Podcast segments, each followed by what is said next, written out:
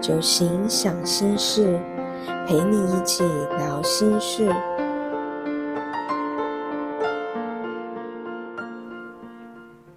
从生活中自我疗愈。大家晚安，最近好吗？我是小蒲。遗憾是因为主流价值的压迫，使人身不由己。这是由周志健心理师所撰写的《故事的疗愈力量》这本书提到，主流价值是什么？简单来说，就是人们对于一件事主观的理解或是观感。小时候呢，长辈总是说啊，当医生好啊，专业受尊重。收入又好，或是当公务员好啊，铁饭碗，工作又稳定。再稍微长大一点，长辈说，当老师好，稳定，受尊重，铁饭碗。再更大一点，长辈说，学商好，贸易经商很重要，或是去当会计师。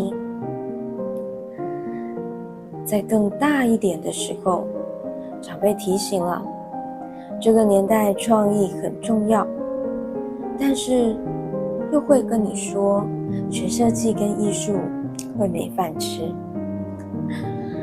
长更大更大了，长辈提醒啊，网络很重要哦，网拍好像不错啊。成年了出社会，长辈很好奇。又担心我们的生活跟工作到底是什么？因为时代变迁太快了。工作稳定的时候呢，建议我们要创造生活的趣味，斜杠人生听起来好像不错。那工作忙碌正在全力冲刺的时候，会问我们为什么要总是这么忙这么累呢？不然结婚带小孩安定就好。当每一个时代的主流价值不断的改变，而且速度飞快，当四面八方的建议跟评论都围绕着主流价值不停变换的时候，老实说，如果是心思不够沉稳，或是对自己不够理解的年轻人们。其实真的很容易陷入迷茫，或是对自己的选择感到怀疑。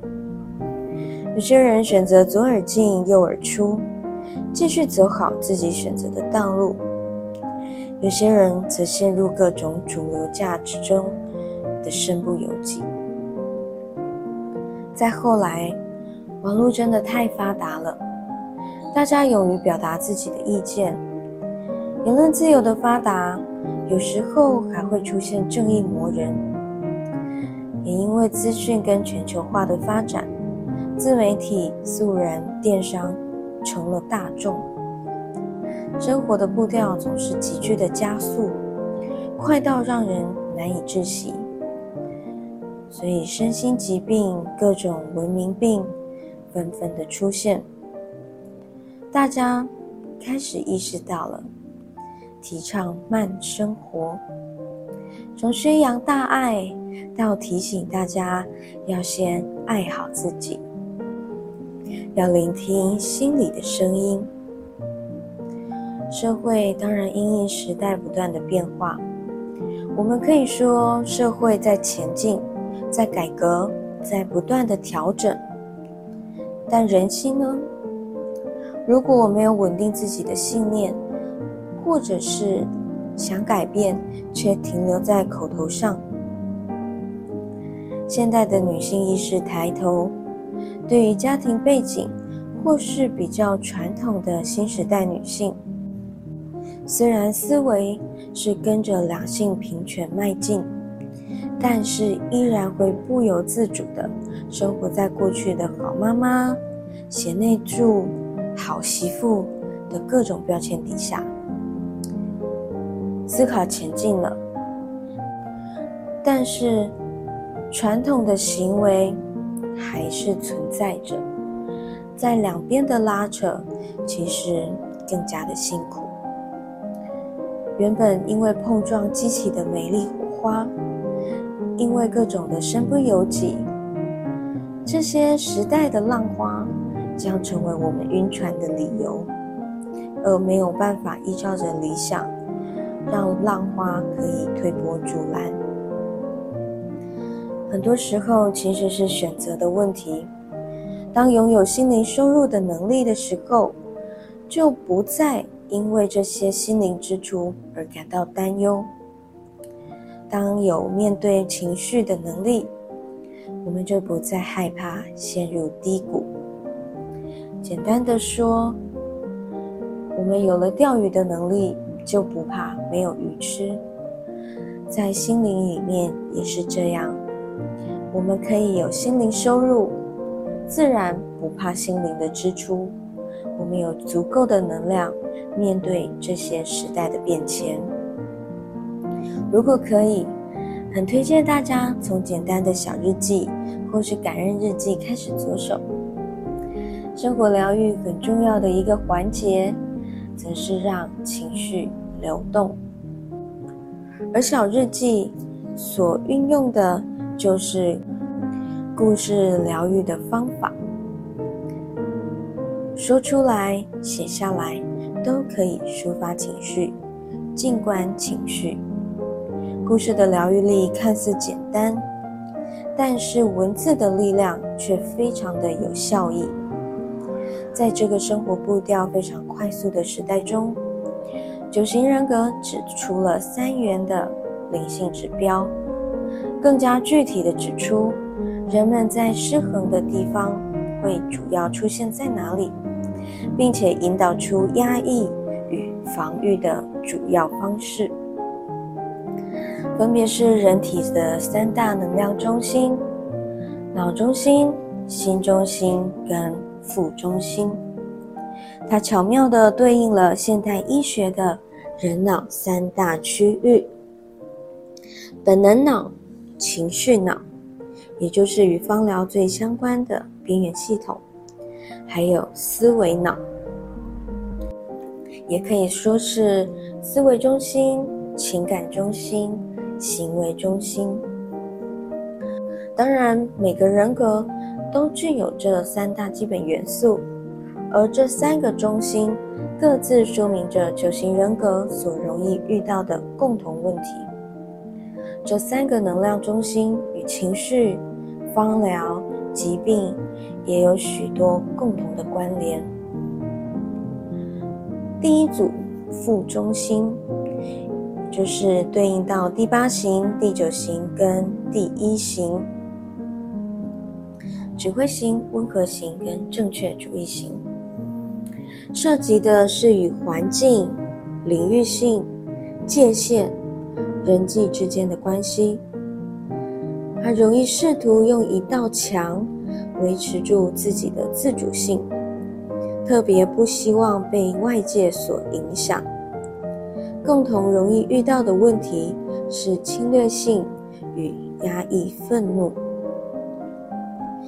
第二组心中心，第二型、第三型、第四型。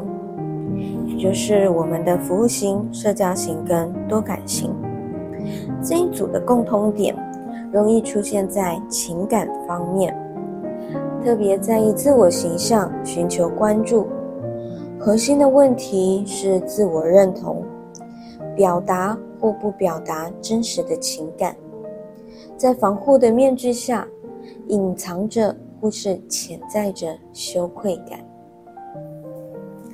第三型脑中心就是第五型、第六型、第七型，观察型、矛盾型跟鬼才型这一组，则是容易担心未来，并且影响着自己下决定跟决策，希望可以寻求内心的安全感跟支持，潜在着许多恐惧跟不安。能量三中心揭露着三组人潜在的压抑的意识跟受困的自我，而每一组的三型人又各自有着不同的表达方式跟原因。在快速变化的时代洪流下，期许自己可以秉持着心中的信念，透露着各种面向的觉察，为自己的心灵存款，从生活中自我疗愈。我们之后再针对这三型的人，在方疗面有更多的解释跟探讨。祝您有个美好的夜晚。现在，请大家放慢步调，放慢呼吸，回想着过去美好的时光，选择一个最喜欢的片刻，接着慢慢的闭上眼睛。我们进入这个回想的时光，品尝当时的细节，品味当时的阳光、声音、气味、微风。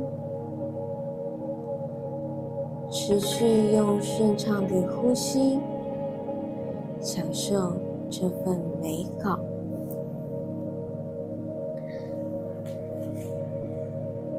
我们保持这个感觉，记住这份美好。接下来可以每天进行，甚至可以写下来。并且慢慢的增加美好的片刻，直到你不需要它了，不需要这个仪式，因为你已经享受这份美好的氛围，而且已经能自在的享受当下，它已经内化到你的生活疗愈当中。你已经有了制造心灵收入的能力。当心灵收支平衡的时候，我们就可以慢慢的累积我们的心灵存折，储存我们每一刻的丰盛，每一份的美好，每一份的宁静。